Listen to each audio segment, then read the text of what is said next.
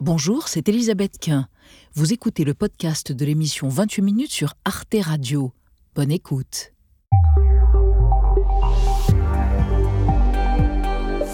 Bonsoir à tous, bienvenue dans 28 minutes. Bonsoir mes amis. Bonsoir Elisabeth. L'actualité, c'est le début de l'expérimentation du port de l'uniforme à l'école. Depuis hier matin, 700 élèves de quatre écoles élémentaires de Béziers enfilent donc tous les matins blazer sombre, polo blanc et pantalon ou jupe fournis par la ville avant une éventuelle généralisation de l'uniforme en France en septembre 2026. Ce que, ce que nous voudrions voir, c'est si oui ou non euh, le port de la tenue peut créer une sérénité dans la classe, peut apaiser le climat scolaire. On sait qu'on apprend bien quand le climat est apaisé. C'est ce que nous voulons voir. Alors l'uniforme, un outil de lutte contre les inégalités sociales et contre le communautarisme ou un gadget anachronique vaguement réac On en débattra ce soir avant de vous retrouver dans vos tenues resplendissantes et certainement pas uniformes tous les deux. Bonsoir Elisabeth. Donc ce soir, nous allons parler d'Emmanuel Macron. Vous savez, sa visite mou- mou- Mouvementée. mouvementée, disons-le, au Salon de l'Agriculture. Emmanuel Macron qui a proposé des prix planchers pour euh, consolider le revenu des agriculteurs. Est-ce une bonne idée? Eh bien, retour sur une expérience passée. Et vous mariez moi, je vous parle du body positive. Vous savez, ce mouvement américain qui prône d'assumer ses formes et ses rondeurs. Eh bien, il n'a plus la cote. Le culte de la minceur est de retour. Allons bon. À tout à l'heure, les amis. Et pour commencer ce soir, l'actrice réalisatrice qui renverse littéralement l'Italie depuis cet automne, Paola Cortellesi, dont le premier film Il reste encore demain, qui sort le 13 mars, a réalisé 5 millions d'entrées en Italie. Son sujet, la domination masculine, les violences faites aux femmes et la lutte pour l'émancipation. Son modèle, le dictateur de Charlie Chaplin. On le reçoit dans un instant.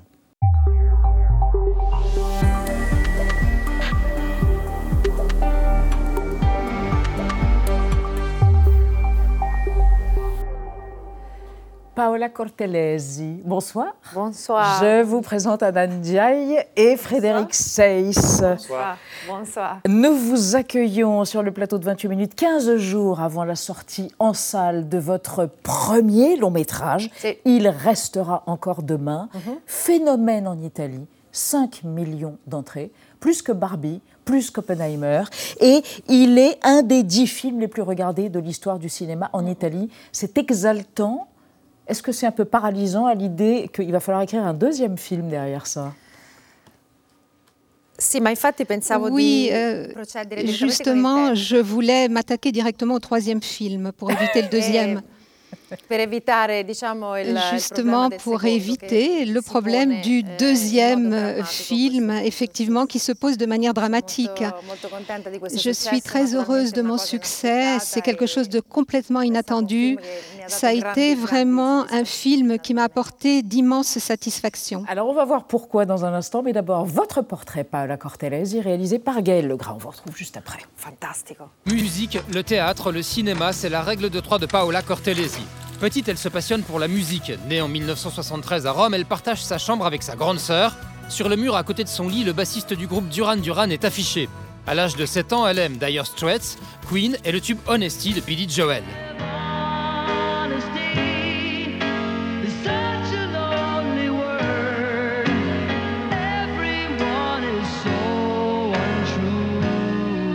À 14 ans, en 87, elle est choisie pour interpréter la chanson Cacao Meravigliao.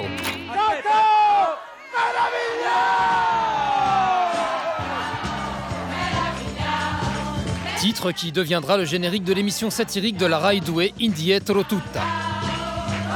À la télévision, Paola Cortellesi fait une grande carrière. Sa notoriété explose en 2000 grâce à ses parodies de célébrités comme Britney Spears ou la chanteuse Cher. Au milieu de ses études, elle décide de se consacrer au théâtre. Elle suit les cours de l'actrice argentine Béatrice Bracco à l'école Théâtre Blue de Rome. En 95, elle débute dans Compagnia di Guerra. Depuis, elle a joué dans une quinzaine de pièces dont le grand succès Li Ultimi Saranno Ultimi. A me, per esempio, so tanti anni che mia moglie mi prepara il panino con la frittata.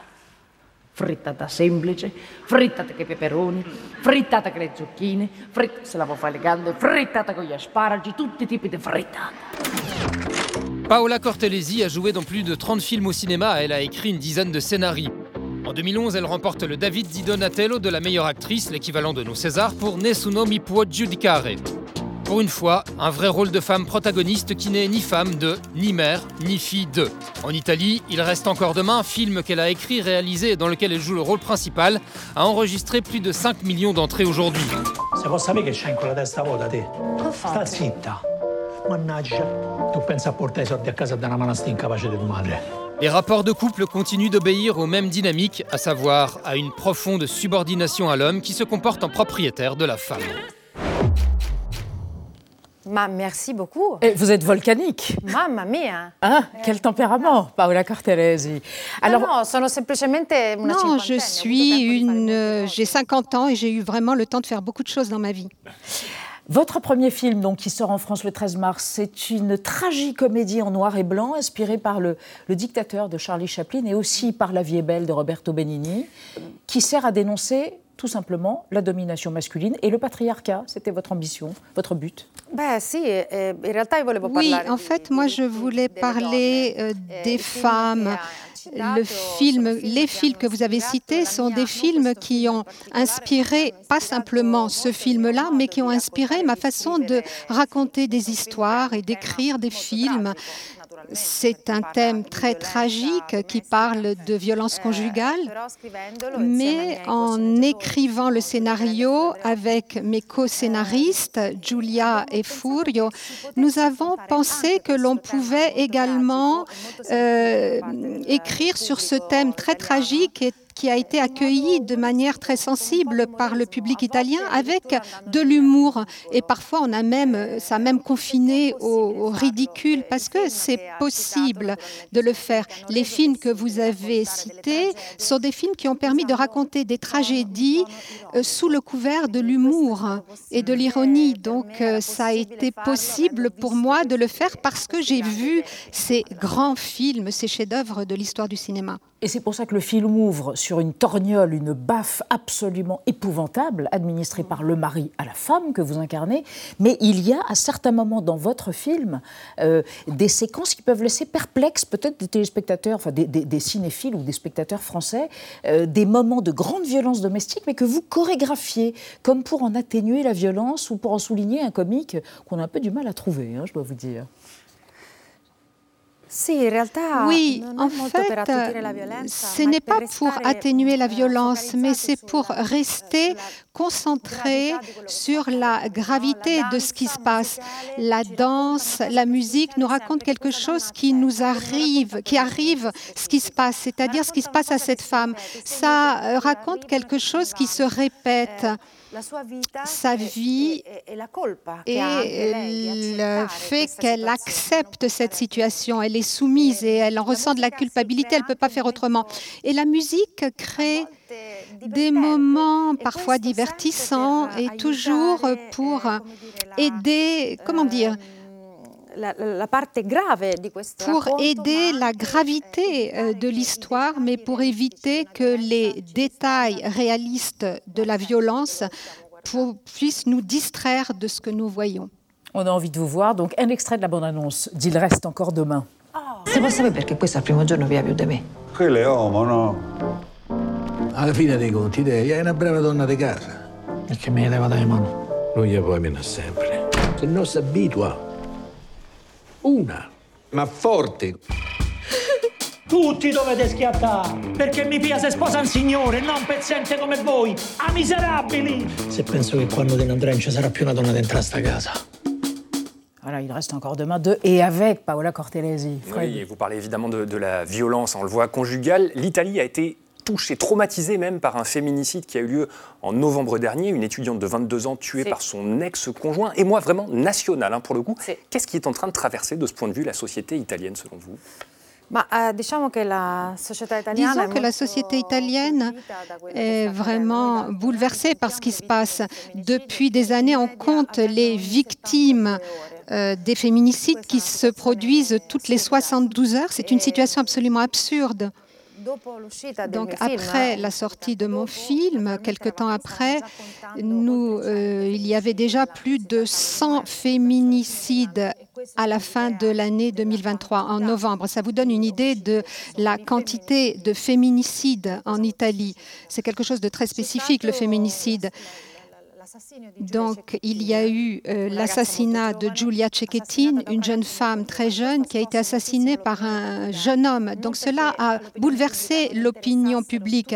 Ce n'est pas que l'opinion publique n'était pas intéressée par les autres victimes, mais euh, l'opinion publique a été touchée par ce euh, féminicide parce que les, les, personnes étaient jeunes et puis la famille de Giulia Cecchettin, son père et sa sœur ont fait montre d'une force absolument extraordinaire.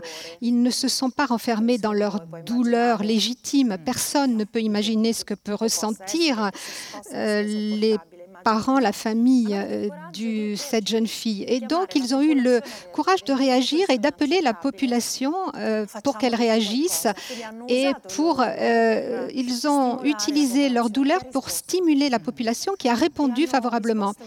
Et la population a répondu massivement.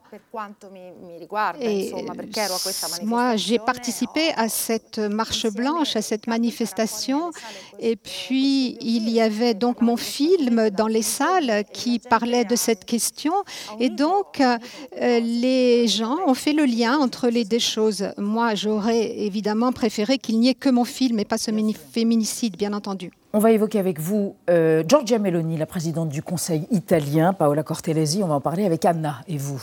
Oui, elle est arrivée au pouvoir il y a un an et demi. C'est la première femme à diriger un gouvernement dans toute l'histoire de l'Italie et pourtant elle n'a jamais revendiqué une victoire féministe. Au contraire, elle défend et incarne le slogan qu'il a mené au pouvoir Dieu, famille, patrie. Et sa politique vise donc à stimuler la natalité, à proposer des crèches gratuites ou encore à baisser les taxes sur les produits des bébés, mais rien sur l'émancipation des femmes par le travail, ni sur les discriminations salariales entre les femmes et les hommes. Et il y a quelques mois, après le féminicide dont on vient de parler, et face à l'absence de propositions concrètes du gouvernement sur les violences conjugales, la journaliste italienne Lily Gruber s'est même demandé si Giorgia Meloni n'était pas l'incarnation d'une forme de culture patriarcale. Elle a été obligée de s'expliquer, Giorgia Meloni, elle a promis une campagne de sensibilisation dans les écoles et rappelé que le projet de loi contre les violences de genre serait bientôt débattu euh, au Sénat.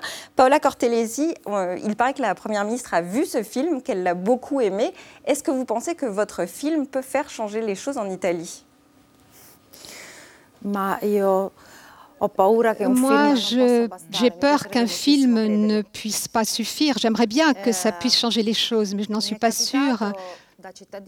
Alors, en tant que citoyenne, il m'est arrivé de demander à notre Premier ministre, la première fois, la première femme euh, à la tête du gouvernement, mais également Elie Schlein, qui est la chef de l'opposition. Donc, ce sont des idées qui appartiennent à des euh, groupes différents politique. Moi, il m'est arrivé de poser des questions en tant que citoyenne, parce qu'en tant que citoyenne, ma voix porte davantage grâce à mon film. Et donc, nous avons demandé à Giorgia Meloni et euh, Elie Schlein d'abandonner, de laisser tomber leurs divergences politiques et de euh, trouver un consensus sur quelque chose qui, euh, pour lesquels elles sont le dénominateur commun, puisque ce sont deux femmes. Donc, J'espère que cela va se produire. Giorgia Meloni donc a vu mon film. Elle a dit que c'est un film courageux, un film qu'il fallait e voir, qui racontait des choses qu'il fallait raconter. Donc, euh, je pense que dans mon monde idéal, notre première ministre et notre chef de l'opposition, avec eh, derrière tous les partis euh, possibles, elle devrait essayer de trouver un accord sur une réforme euh, de l'école qui puisse introduire l'éducation sentimentale à l'école. Ce gouvernement, après le de Giulia Cecchettin a aggravé les peines, donc les sanctions. Et ça, c'est très bien, hein, parce qu'il faut que les sanctions soient plus sévères. Donc, pour ce qui me concerne, la punition, euh, c'est une chose, mais il faut aussi prévenir. Donc, il faut éduquer les nouvelles générations au respect. Merci beaucoup, Paola euh, Cortelesi. Je précise que vous étiez interprétée, traduite par Véronique Arenucci et qu'il reste encore demain votre premier long métrage dans lequel vous incarnez cette mère au foyer sortira sur les écrans français le 13 mars prochain. Merci d'être venu, de nous avoir rendu visite sur le plateau de 28 minutes. Et on passe à notre débat sur le port de l'uniforme. On revient en France, port de l'uniforme à l'école, dont l'expérimentation a commencé hier dans quatre écoles de Béziers. Selon le président Emmanuel Macron, la tenue unique réglerait beaucoup de sujets. Lesquels? Les inégalités sociales, le communautarisme et ses signes extérieurs, à moins que l'uniforme en 2024 ne soit un gadget un peu anachronique symbolisant une vision désuète de la société. On en débat après la mise au point de Sandrine Le Calvez.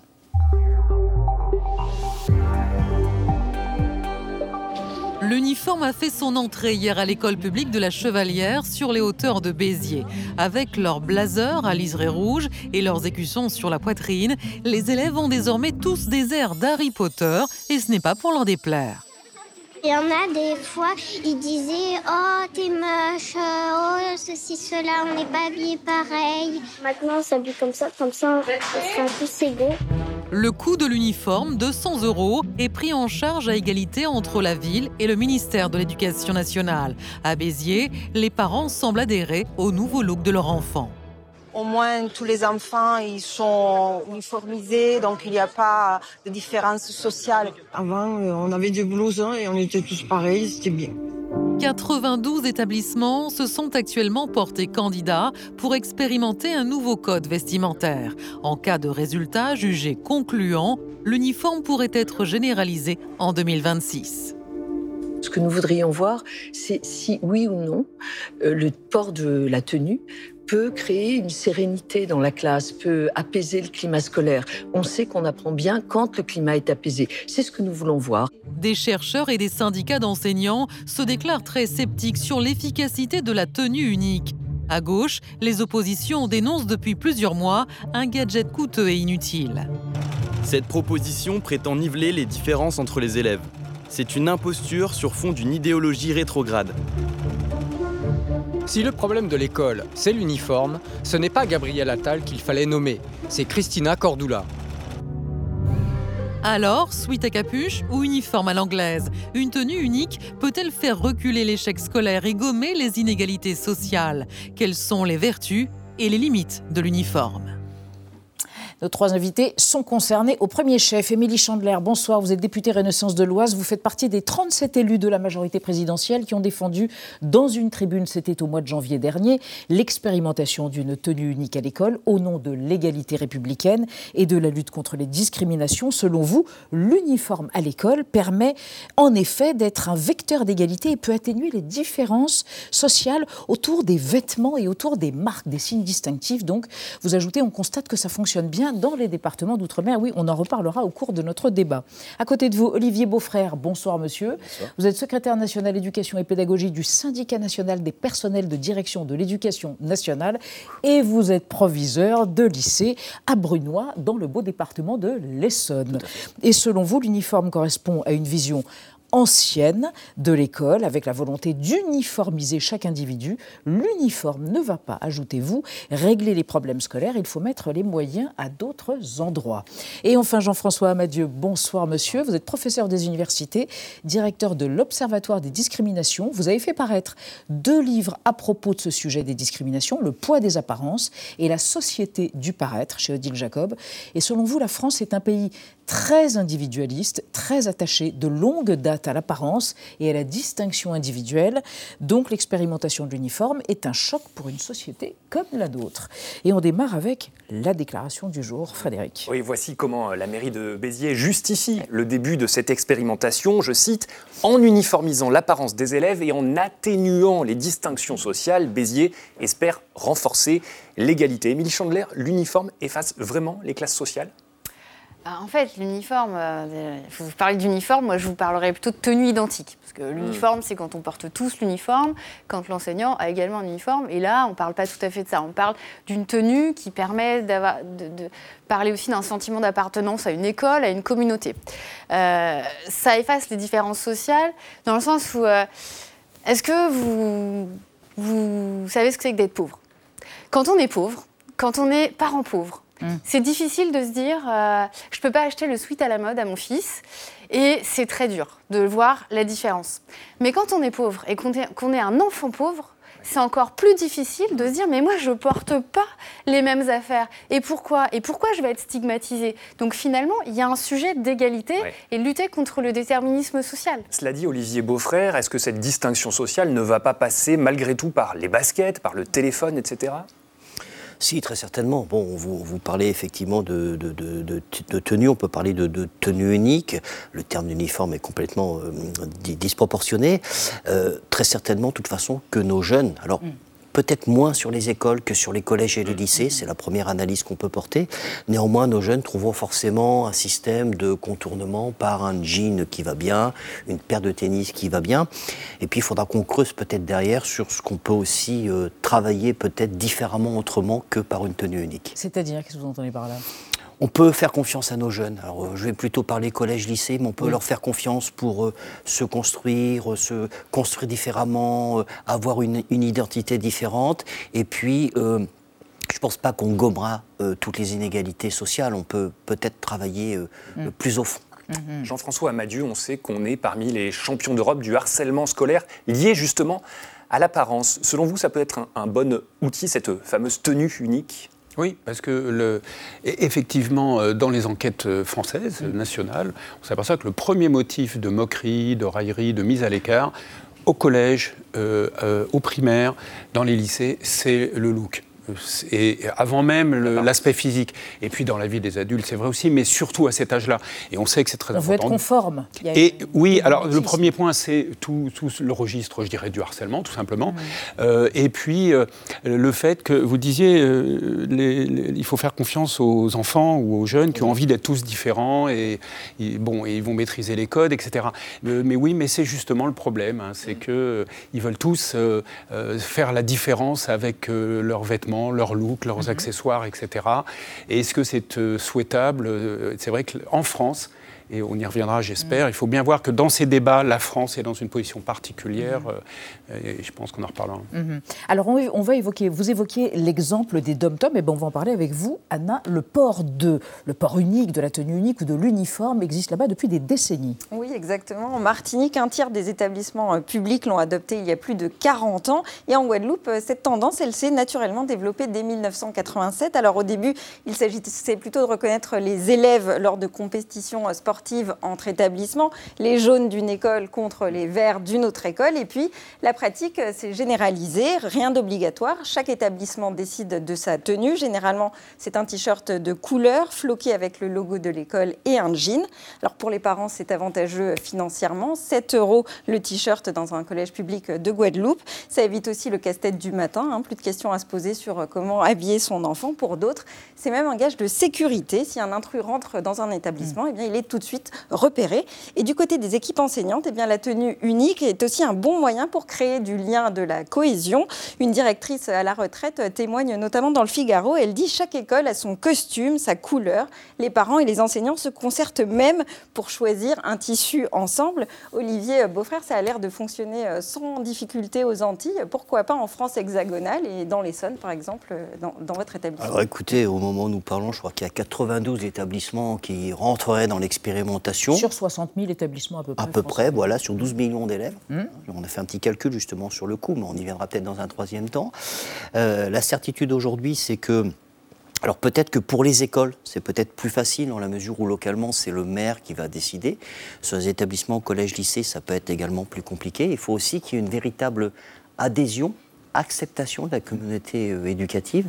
Et on se rend compte que certains établissements qui étaient partis peut-être sur l'expérimentation font un retour en arrière parce qu'il y a une, une véritable, non pas opposition, mais euh, je pense qu'il y a un désaccord de fond. Et vous, personnellement, pardon, pourquoi vous y êtes euh, opposé Tout simplement, pour nous, ça ne va pas forcément gommer. Nous, personnellement, on préférerait peut-être maintenir de véritables moyens humains, des moyens pour travailler sur le fond, pour euh, être vraiment en phase sur euh, l'accompagnement. On voit bien qu'aujourd'hui, on a un grand nombre de moyens qui ne sont pas pérennisés.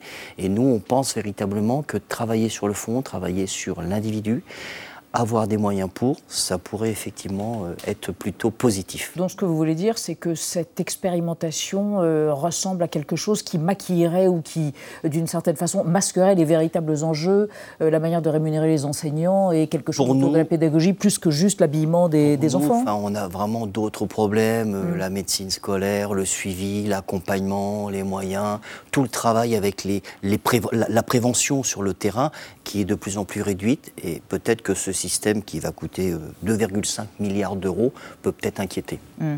Alors on va regarder une archive à propos du Royaume-Uni où l'uniforme est quelque chose de complètement répandu. Je crois 90% des élèves au Royaume-Uni portent l'uniforme. Il y est question du coût de l'uniforme ou de, euh, du vêtement unique, comme vous dites, et on s'interrogera après pour savoir si ce coût n'est pas une sorte de faux semblant, un coût bas. Est-ce que véritablement ça coûte peu cher? Regardez, l'archive date de 2016. Dans la plupart des écoles, l'uniforme va bien au-delà de la veste et de la chemise. Alors il y a l'ensemble de sport, la tenue de foot, celle de cricket, le short pour l'été, le pantalon pour l'hiver, t-shirt manche longue, t-shirt manche courte. On fait en sorte de prendre plus grand pour qu'il y ait de la marge pour les années suivantes, parce que sinon c'est trop cher. À chaque rentrée, les parents britanniques dépensent en moyenne 400 euros par enfant. Des tenues uniques pour chaque école. Il y en a 24 000 en Angleterre. Oui, Chandler, est-ce qu'il n'y a pas ce risque, celui de créer une sorte de marché de l'uniforme? Ah, vous savez, vous parliez de l'outre-mer, euh, des, départements d'outre-mer. Mm. Comment ça se passe? Vous avez des boutiques qui vendent des uniformes. Vous arrivez avec le nom de l'école de votre enfant et vous dites voilà, je voudrais l'uniforme pour l'année euh, pour euh, taille 6 ans, tel établissement. Donc non, il n'y a pas un marché. on n'est pas encore dans ces considérations-là. J'entendais tout à l'heure que finalement il y avait peut-être d'autres problèmes à régler avant l'uniforme. il faut bien aussi expérimenter des choses. C'est pas les uns contre les autres. On aime ça en France. Hein, opposer les mm. idées. Euh, mais là, c'est une expérimentation. On a quand même 68% des Français qui sont favorables à cette expérimentation. Donc ça interroge aussi sur euh, le, bien fondé de cette expérimentation qui, à mon avis, est une bonne chose. Jean-François Amadieu, vous qui êtes sociologue, est-ce que la science, les sciences humaines ont documenté les résultats concrets, les effets concrets euh, de l'uniforme. Je crois qu'il y a eu des études aux États-Unis qui ne sont pas franchement concluantes. Oui, alors on, a, on a quand même des études, pas suffisamment, pas faites mm. toujours dans de bonnes conditions du point de vue de la méthode. C'est pour mm. ça que si on fait une expérimentation en France, j'espère qu'on va essayer de mener une étude dans de bonnes conditions. Les Anglais, d'ailleurs, dont on parle, ont beaucoup fait d'études, les Américains aussi.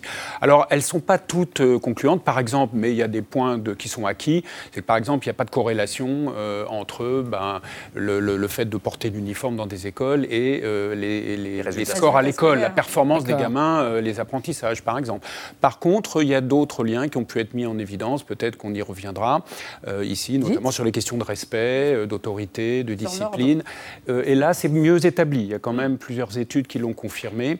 Et je pense que c'est un point majeur qu'on voit peut-être pas suffisamment dans ce débat sur l'uniforme. On mhm. parle beaucoup d'autres sujets, hein, éviter les problèmes d'abaya, de crop top, Justement. etc. Mais, mais voilà, il y a il y, a, toute une série. Et dans les études, on n'a pas toutes les certitudes, mais on a quand même un peu de mm. visibilité. Alors, vous évoquez les autres sujets qui sont mis en avant, euh, notamment par les partisans de mm. l'uniforme. Robert Ménard en est un. Robert Ménard, c'est le maire de Béziers, euh, élu avec le soutien du Rassemblement national, même s'il s'en est un peu dissocié euh, depuis. Et pour lui, effectivement, l'uniforme, c'est un remède aux dérives communautaristes. Je pense que l'uniforme à l'école, c'est une réponse aussi à ça.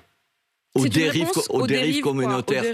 Mais bien sûr que c'est une réponse. C'est aussi une façon de régler définitivement ce problème. Si tous nos enfants sont habillés pareil, je trouve que c'est formidable pour la République. Je trouve ça incroyable. Au moins quand vous rentrez, vous savez pas s'il est, euh, s'il est riche, pauvre, et avec sa façon de s'habiller, il affiche pas sa religion. Hum, Olivier Beaufrère, le proviseur que vous êtes, est-il sensible à cet argument? C'est plus facile de gérer la laïcité avec l'uniforme. L'uniforme, la tenue unique, apportera très certainement un sentiment d'appartenance à mm. l'établissement. Ça, on peut le dire effectivement. Euh, mais l'appartenance peut être par exemple sur une tenue de sport sur un moment donné. Est-ce que ça gommera? Je pense que très vite on sera sur une forme de, non pas de détournement, mais effectivement d'entrée différente. Qu'est-ce que vous voulez dire par détournement? Détournement, tout simplement. Ils trouvent, nos jeunes trouveront toujours euh, une manière de. Une astuce pour. De, euh, s'identifier dans la coiffure, dans les gestes, dans les accessoires. Et puis, et puis on aura aussi l'entrée de ceux qui ne voudront pas forcément entrer sur la tenue unique. Mhm. Et comment irons-nous la gérer? Sur les problèmes effectivement d'appartenance religieuse. Nous sommes une école laïque sur laquelle effectivement au mois de septembre il y a eu la mise en place non pas de directives mais d'éléments qui ont permis d'eux. Moi je peux vous dire que sur euh, mon lycée, tous les mhm. matins, j'ai une trentaine de jeunes filles qui retirent effectivement des éléments, qui rentrent. Avant d'entrer dans le lycée. Qui vivent tout à fait normalement dans mhm. l'établissement et qui ressortent. Mhm. Donc inutile pour vous d'en passer par là? Pas utile. Pas, pas inutile. Et vous, Émilie Chandler? Bah, Vous parliez, euh, vous parliez d'identité. L'idée, c'est pas de gommer l'identité des jeunes. Et peut-être que l'uniforme, il est, euh, il, s'applique, il s'anticipe pas de la même manière que ce soit à l'école, au collège ou au lycée. Moi, je, je crois vraiment à cette notion bon, d'égalité. On en a parlé, mais de gommer un déterminisme social, parce que ça permet quand même au gamin qui sort de chez lui euh, de mmh. sortir de son couloir de nage social, de se dire, bah voilà, je suis, je suis comme les autres. Et finalement, c'est pas parce que euh, maman, euh, elle fait des ménages et que papa, il travaille à l'usine, que je ne participe pas à la vie de mon école, que je ne suis pas au même niveau que les autres. Moi, je crois que ça, c'est un vrai enjeu. Et on parlait d'identité L'identité, ça peut être des choses autour de la création euh, de l'écusson, une création collaborative. On peut vraiment plus faire de l'établissement. Exactement. Mmh, mmh. On peut travailler à des sujets qui permettent d'emmener les jeunes. Après, effectivement, le sujet n'est pas le même euh, quand, il s'agit de l'école, du collège ou du lycée. Moi, mmh. je crois que sur l'école, il y a vraiment quelque chose à faire avec les jeunes. Après, sur le collège, c'est beaucoup plus compliqué parce qu'on arrive dans l'adolescence pure et dure. Et là, il n'est pas question de gommer les identités. C'est pas le sujet. Mais tentons. Jean-François Amadieu, à propos, juste euh, une réaction euh, de vous à propos de ce que certains, euh, à droite notamment, disent le port de l'uniforme permettrait de lutter contre le communautarisme. Au Royaume-Uni, la majorité des élèves portent l'uniforme et pourtant, ils sont autorisés à arborer des signes distinctifs religieux. Exactement. D'ailleurs, dans le monde, au-delà de la Grande-Bretagne, il y a beaucoup de pays dans lesquels on peut en effet porter un voile et aller à l'école avec son uniforme. Donc l'un n'exclut pas l'autre. Mais dans le cas français, il faut quand même revenir à ce qu'un chef d'établissement ne pourra pas contester, mm. qui est que les chefs d'établissement, inévitablement, aujourd'hui et demain, sont de plus en plus confrontés à une difficulté. Euh, quelles sont les tenues qu'on peut admettre ou pas admettre? On se souvient des débats sur le crop top.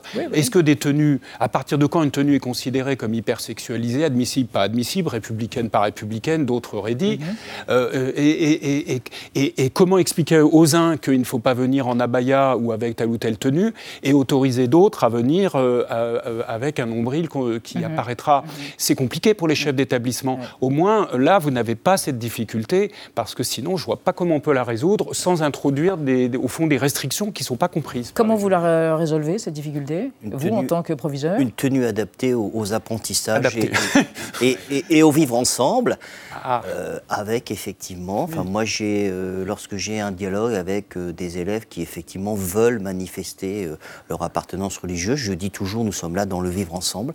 La laïcité, c'est finalement tu ne sais rien de ma religion, je ne sais rien de ta religion, et néanmoins nous travaillons et nous travaillons pour ton futur tous ensemble. Mais Émile Chandler, est-ce que ça ne correspond pas finalement à une vision un peu mythifiée de la France d'avant, de l'école d'avant? D'ailleurs, on ne portait pas vraiment l'uniforme, mais la blouse pour éviter les tâches avec la, plume. Est-ce bah, que c'est pas un peu un parle d'expérience. Moi aussi. Moi oui. Euh, alors, une France du chromo passéiste, hein, c'est un reproche qui est fait beaucoup venez dans ma circonscription. Moi, j'ai un lycée professionnel à Char. Il y a une classe dédiée au métier de la sécurité. Ce sont des jeunes qui sont globalement sur une voie de garage, clairement. Et là, euh, on les intègre à une formation. Euh, le lycée est en pleine campagne, hein, dans le Vexin. Donc, mm. on est vraiment, euh, c'est des jeunes qui en veulent un peu. Et ils portent une tenue identique, noire, sweatshirt noir, pantalon noir et une rondage. Vous savez, comme les gendarmes. Est-ce qu'ils s'en plaignent?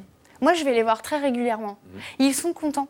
Ils vous expliquent, mais nous, on est super contents parce qu'on appartient au même groupe. Et j'ai regardé, parce qu'avant de, avant de venir, j'ai quand même regardé euh, un petit peu euh, TikTok. Je me suis dit, on va regarder TikTok parce que les jeunes sont sur TikTok. Mm. Mais les jeunes sont contents de cette expérimentation et pas uniquement à la petite école. Donc il faut aussi leur, leur montrer qu'on les soutient. Ils pourront pas tous être contents, évidemment. Mm. Mais certains trouvent que c'est une super idée. Donc est-ce qu'on peut pas se dire que pour une fois, on est content d'une expérimentation? Jean-François Madiot, on a l'impression qu'il y a un hiatus entre ce désir, ce sentiment d'appartenance, ce besoin d'appartenance, et puis un individualisme qui semble être véritablement spécifique aux Français et que vous étudiez depuis des années. Exactement, qui est un point, les, gens ne réalisent pas à quel point la France était un pays individualiste, comme les pays riches, les pays du nord de l'Europe.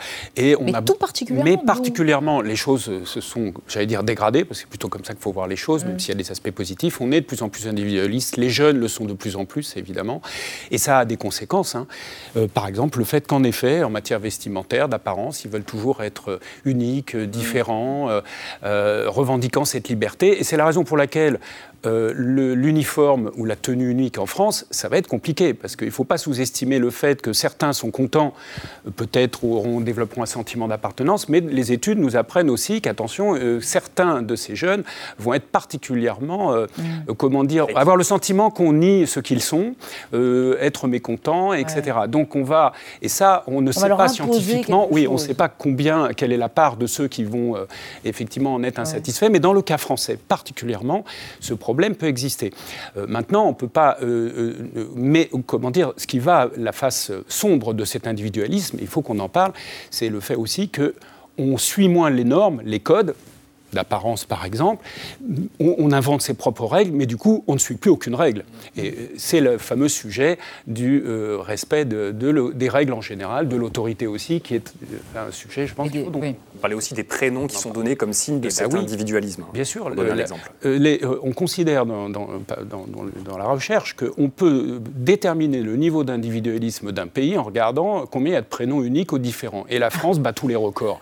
En France, on a un nombre de prénoms absolument Donc le nombre de fromage et le nombre de prénoms. C'est formidable. Les, gens veulent, oui, ça, autant de fromage que de prénoms, mais les gens veulent des prénoms différents à chaque fois. Il faut marquer sa différence. Mais il n'y a pas que des, il y a des aspects positifs, liberté individuelle, etc., prendre soin de soi, mais il faut voir les aspects négatifs, problématiques pour notre école aussi. Mm. Et c'est à ça peut-être que l'uniforme peut aider. mais Olivier Beaufrère, il y a des pays qui ne sont pas des pays euh, autoritaires, la Nouvelle-Zélande par exemple, où l'uniforme est porté, ça ne pose aucun problème. Il y a peut-être une tradition de par euh, le Commonwealth et mm. euh, mm. l'appartenance effectivement euh, au Royaume britannique. Donc vous pensez qu'en 2026, ça peut se généraliser à la rentrée 2026 Alors pour l'instant, on est vraiment sur l'expérimentation. Je rappelle qu'on devait être logiquement sur deux années d'expérimentation. Ça s'est un petit peu accéléré avec les annonces présidentielles du mois de janvier. Néanmoins, on reste toujours dans le champ de l'expérimentation. Il y avait 150 établissements qui devaient y aller. Aujourd'hui, on est à 92. Il y a pas mal de retours en arrière qui sont imposés par les communautés éducatives. Il faut savoir que sur un collège ou un lycée, il faut faire voter au conseil d'administration, il faut modifier le règlement intérieur et on peut avoir de véritables oppositions pas blocage, mais opposition de principe. Eh bien, écoutez, merci à tous les trois d'avoir participé à ce débat et d'avoir répondu à notre question du jour autour de l'uniforme, outil pour assurer l'égalité sociale ou léger gadget. On va rester dans l'actualité avec Marie Bonisseau et Xavier Maudu. On va évoquer les prix planchers dans l'agriculture. Le chef euh, de l'État appelle de ses voeux ces prix planchers pour assurer un revenu décent aux agriculteurs. Et on évoquera le body positive, le beau pot.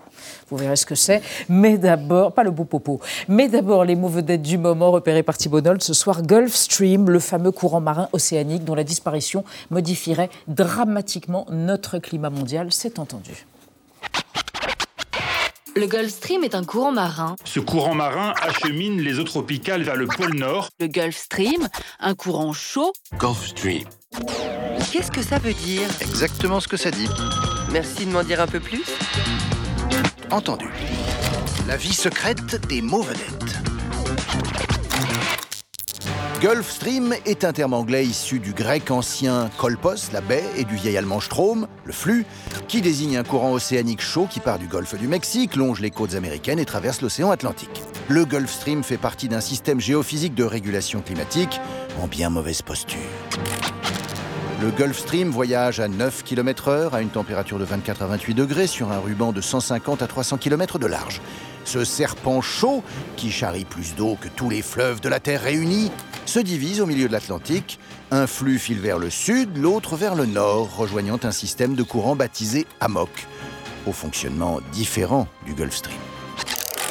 Si le Gulf Stream est poussé par des vents et orienté par la rotation de la Terre, lesquels ne sont pas prêts de s'arrêter, l'AMOC est un courant thermo-halin L'eau se déplace en fonction de sa densité en sel et de sa température. Et plus l'eau douce se déverse dans l'océan salé, par la fonte de la calotte polaire notamment, moins ce courant est puissant. Le truc est découvert en 1679 par un Italien en voyage sur le Bosphore. eau douce, entre deux mers salées. Intrigué qu'un filet de pêche jeté à l'avant d'un bateau ressorte à l'arrière, il reproduit l'expérience. Une boîte divisée en deux, eau douce, eau salée, un trou en haut, un trou en bas, et un courant s'établit. L'eau salée s'écoule par le bas, l'eau douce par le haut. Or, c'est bien l'AMOC, pas le Gulf Stream, qui réchauffe les hautes latitudes de l'Atlantique, et c'est son effondrement que des chercheurs néerlandais envisagent. Leur théorie est qu'à partir d'un point de bascule, ce courant disparaîtra et l'Europe ne sera plus tempérée. Un blockbuster l'imaginait en 2004. La science nous laisse le temps de nous faire un film. Merci Thibault Nolte, Marie Bonisseau, Xavier Mauduit, les planchers, les prix planchers. Hein c'est ça, bah oui, la visite de Emmanuel Macron au Salon d'agriculture qui n'est pas terminée. Hein. C'était ce week-end, ça a été très mouvementé. Il a annoncé des prix planchers pour les produits agricoles, une mesure qui suscite beaucoup d'interrogations. Et vous allez nous raconter une histoire de prix plancher. Oui, une expérience passée le 10 janvier 1933. La Chambre des députés vote un prix minimum du blé. C'est donc un prix plancher parce que la production de blé qui s'était effondrée pendant la Première Guerre mondiale ne cesse d'augmenter. Ça augmente, ça augmente. Ça suit les cours mondiaux. Hein. C'est euh, une période de libre-échange. Oui, mais voilà, il y a de la concurrence. Concurrence internationale, Ah. concurrence des colonies aussi. Si bien que bah, les prix baissent. C'est le jeu de l'offre et de la demande. Il y a trop de blé. Risque bah, une crise agricole, hein, tout simplement, parce que les revenus des agriculteurs, eux, aussi peuvent fondre. D'ailleurs, dès les années 1920, vous avez des mises en garde à la Chambre des députés, des députés plutôt à gauche, hein, les socialistes de la SFIO, qui ne sont pas du tout écoutés. Euh, Le constat est là, en très peu de temps, le prix du blé chute à peu près d'un tiers, d'où cette loi de 1933. Le prix du blé est fixé, un plancher, 115 francs le quintal, alors que le cours mondial est à 110. Elle est efficace, la loi? Ah, c'est compliqué. C'est compliqué. Évidemment, avec Xavier Mauduit, c'est toujours compliqué. Compliqué à mettre en place. Vous avez les agents du Trésor qui passent leur nuit à plancher pour trouver Ah. des solutions. Je vous passe les détails. C'est infernal. Compliqué aussi parce que vous avez des critiques. Tous les partisans du sacro-saint libre-échange qui disent Ah, quelle honte ce prix plancher. Non, c'est compliqué. Surtout à cause de la fraude, parce que les minoteries achètent en dessous du prix plancher. Voilà ce qui se passe. Vous avez le meunier qui va chez le paysan. Combien le blé 115 francs le quintal. Prix plancher. Ah, je vous le prends à 111. Hmm, Bon, d'accord.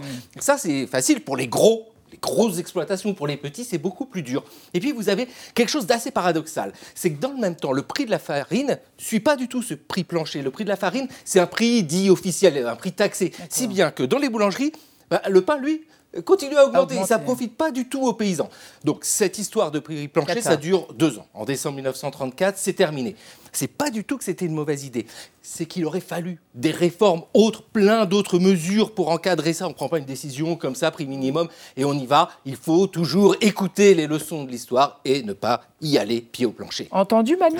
Entendu les leçons de l'histoire. Alors, merci, cher Xavier. Marie, aux États-Unis, les adeptes de ce mouvement au beau titre français, Body Positive, le beau pot, euh, se sentent floués. Certaines stars qui prenaient l'acceptation de toutes les courbes de leur beau corps bah, se mettent à fondre, à faire des régimes euh, quasiment anorexisants. Ces beaux pots ne savent plus à quelle Instagrammeuse se vouer. Ça fait pourtant une bonne décennie que cette philosophie, j'ose le mot, euh, body positive, donc beau pot, affichait fièrement ses courbes XXL sur Instagram. Instagram qui est, je le rappelle, le pire des réseaux sociaux en termes d'injonction à la maigreur. Alors ça faisait du bien de croiser de temps en temps des gens comme Drown Me Davis qui s'affichait fièrement en bikini, Ah oui. accompagné de cette légendaire légende dimanche gros ventre et sans flasque.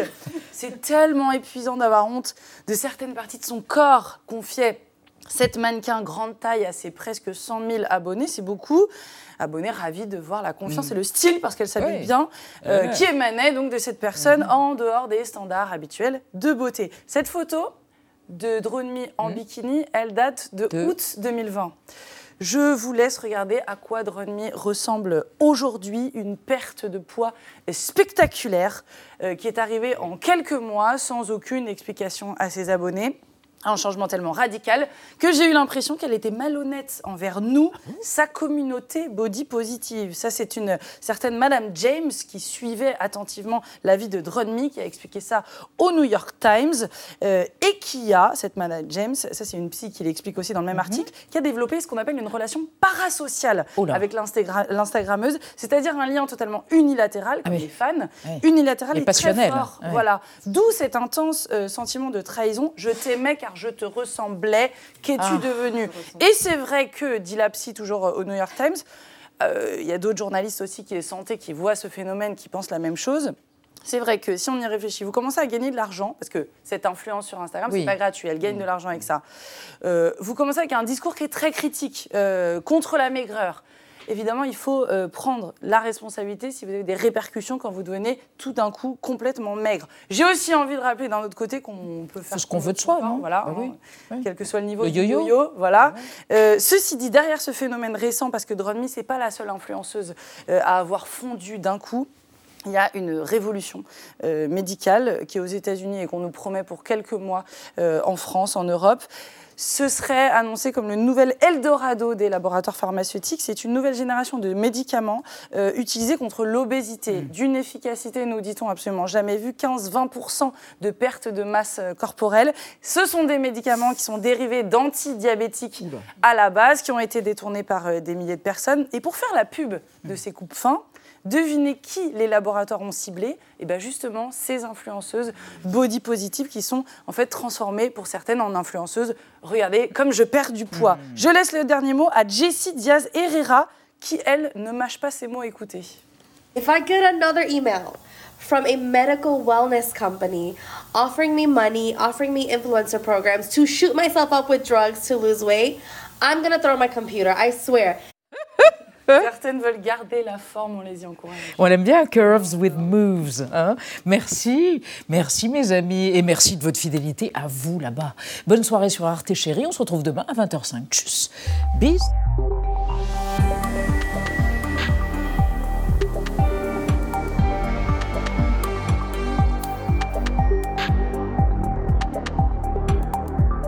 Retrouvez le podcast de 28 minutes sur toutes les plateformes de podcast et sur arteradio.com. Et pour soutenir l'émission, abonnez-vous, commentez, critiquez, mettez des étoiles et partagez le podcast avec vos proches.